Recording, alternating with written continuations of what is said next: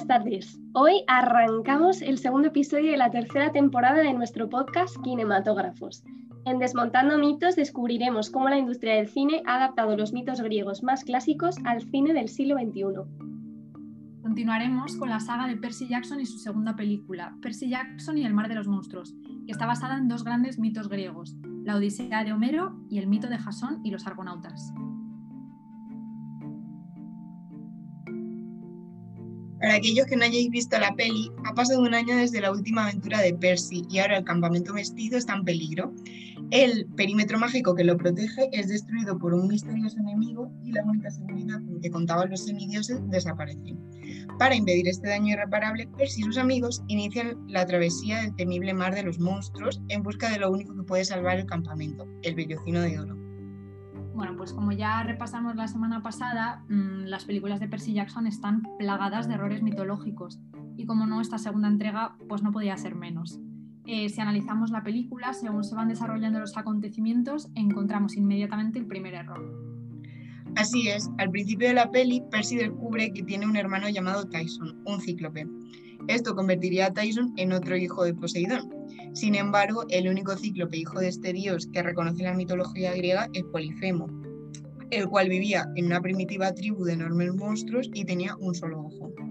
Esta isla fue descubierta por Odiseo, donde se encuentra con el cíclope Polifemo, el cual es el único de los cíclopes reconocido hijo de Poseidón por la mitología, como hemos dicho anteriormente. Bueno, y además es que la apariencia física de Tyson dista muchísimo de las características míticas de los cíclopes, porque los cíclopes eran gigantes y Tyson solo le saca una cabeza a Percy en la serie. Y además, al igual que la apariencia de Tyson, eh, que no se corresponde con la representación original del personaje mitológico, hay otra bestia que aparece en las películas que sinceramente mm, tampoco corresponde con su descripción original, que sería el toro de Colquide. Sí, totalmente. Según la mitología, los Calcutauroi, que vaya nombre difícil tienen, son dos inmensos toros con pezuñas de bronce y bocas de bronce por las que exhalan fuego. En la adaptación cinematográfica del Mar de los Monstruos solo aparece un toro de Colquide y es un autómata fabricado enteramente en bronce.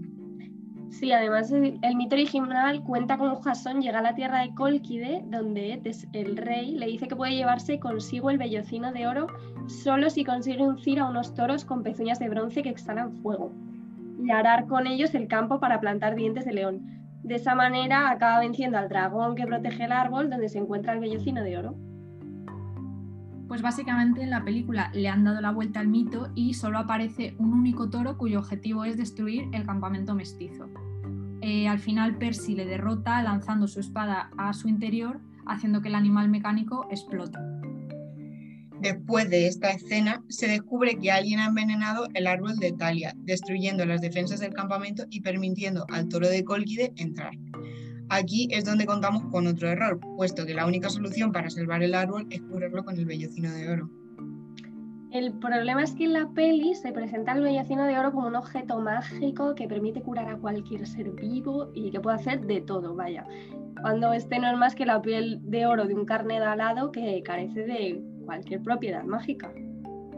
Sí, sí, y además a partir de esta escena Percy y sus amigos comienzan la búsqueda del vellocino de oro, que se encuentra en la isla del cíclope Polifemo. Eh, lo que pasa es que en el mito original, el carnero alado llevó a Frixo hasta la Cólquida y allí Frixo lo sacrificó y colgó lo que sería el vellocino de un roble consagrado a Ares, donde permaneció eh, custodiado por un dragón. Así que, por tanto, el vellocino no se encuentra en la isla de Polifemo, sino en la Cólquida, donde tuvieron que viajar Jasón y los argonautas para conseguirlo y reclamar el, trono del tío de Jasón, Pelias. Si continuamos siguiendo la trama de la película, después del envenenamiento del árbol de Talia, eh, Percy visita el oráculo de Delfos, que se encuentra escondido en el desván de la casa principal del campamento mestizo en la película nos lo presentan como un andrajoso esqueleto mm, cubierto de harapos que le rezuma una neblina verde por los ojos. Un cuadro, sinceramente. Bueno, aquí la realidad no puede distar más de la ficción, porque el oráculo de Delfos, eh, que antiguamente existió en el Monte Parnaso en Grecia, fue uno de los santuarios de peregrinaje más espléndidos de la antigüedad y mm, allí, según los mitos, las consultas al oráculo requerían más que una simple pregunta y una respuesta en forma de profecía entrevistada, que es lo que nos muestra la peli. Los rituales allí seguían un riguroso proceso, empezando con un sacrificio de un animal en un altar. Luego la pitonisa bajaba a un lugar sagrado de acceso prohibido del templo de Apolo. Y allí le llegaba el momento de entrar en éxtasis y comunicarse con Apolo. Todo muy místico, la verdad. Bueno, hablando de Apolo, este le regaló un caducio a Hermes, que era el mensajero de los dioses, y un personaje que aparece en la película con este mismo caducio entrelazado con dos serpientes. El error que encontramos aquí es que en el mito original el caducio de Hermes carecía de dichas serpientes y simplemente era un símbolo de poder. Sí, bueno, mm, los directores probablemente hayan confundido el caducio con la vara de Asclepio, que es la que sale en la peli realmente, y que tenía el poder para curar todas las enfermedades, que hoy en día eh, es el símbolo de la profesión farmacéutica. Sí, sí, y otro error de este tipo que han cometido al hacer la película es que hay una escena en la que aparecen las hermanas grises, que se presentan como un trío de ancianas que comparten solo un ojo. Se les conoce como Ira, Tempestad y Avispa y son las operadoras de un taxi en la ciudad de Nueva York que llaman el carro de la condenación. Bien, pues ni su nombre mitológico es el de hermanas grises, ni los nombres de cada una de las ancianas se corresponden con el mito original. Pues sí, porque en realidad estas tres ancianas se las conoce como las Grayas y eran deidades preolímpicas.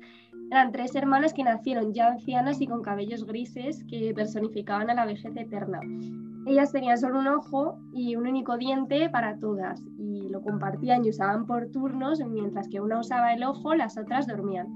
Según el mito, vivían en una cueva en un lugar donde siempre era de noche y sus nombres originales eran Dino, que significaba temor, Enio, que significaba horror y era la destructora de ciudades, y Pefredo, que significaba alarma.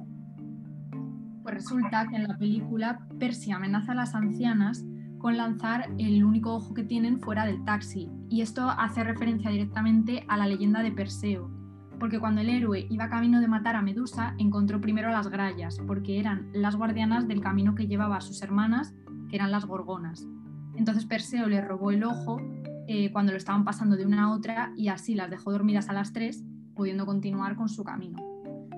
Y pues otro personaje que ha sido un pelín distorsionado en el mito original es también la sirena del Siren Coffee.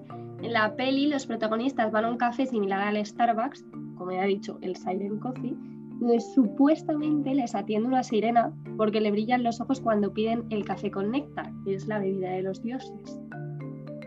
Sí, pero vamos, que esta sirena no tiene nada que ver con las de la mitología, porque las sirenas eran seres con cuerpo de ave que les permitían volar y rostro de, mujer. Además, se caracterizaban, como todos sabemos, por su melodiosa voz y a través de sus cantos atraían a los barcos de marineros, los cuales quedaban embelesados con la música bellísima que cantaban y saltaban del barco para poder mejor, muriendo ahogados en el mar. Claro, esto, bueno, como me imagino que mucha gente sabrá, eh, las sirenas aparecen en un pasaje súper conocido de la Odisea, que es cuando Ulises quiere a toda costa escuchar los cantos de las sirenas y ordena a su tripulación que, mientras ellos se tapan los oídos, que a él le aten del, del mástil del barco para poder escucharlas sin correr ningún peligro. Pues que sepáis que otro personaje de la Odisea también aparece en la película, y este es el monstruo de Caribdis. Según la mitología griega, Caribdis era una hija de Poseidón y de Gea, a quien Zeus castigó convirtiéndola en un horrible monstruo marino porque trató de robar a Hércules una parte de los rebaños de Gerión. Esta habitaba junto con Estila en el estrecho de Messina, que es el paso entre Sicilia y la península itálica, y vivía bajo unas rocas en la isla. Tres veces al día tragaba enormes cantidades de agua, llevándose con ella barcos, marineros, peces, todo lo que había, y las devolvía formando un velo remolino en el que todos morían, ya que no era posible advertir su presencia porque se ocultaba detrás de una espesa niebla. En la peli esta figura se sitúa en el mar de los monstruos, representando en la película en el Triángulo de las Bermudas, pero en el mito, Cariti se sitúa en el paso entre Sicilia y la península itálica, como bien ha dicho Vanessa, lo cual no corresponde con su localización original. Sí, sí.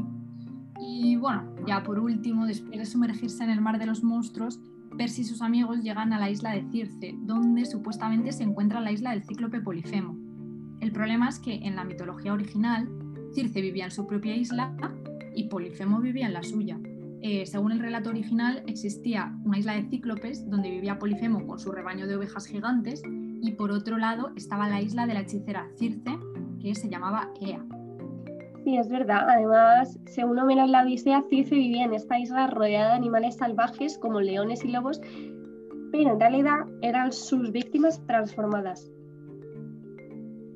Bueno, pues al final vemos que la película de Percy Jackson se le ha ido un poco de las manos, porque Circe no aparece y su isla, la que habita Polifemo, es un parque temático abandonado conocido como Circeland.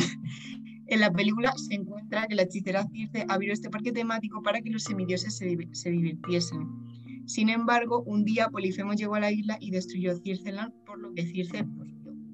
Desde entonces, eh, Polifemo habita en Circeland, donde devora a los sátiros que llegan a la isla atraídos por el vellocino de oro.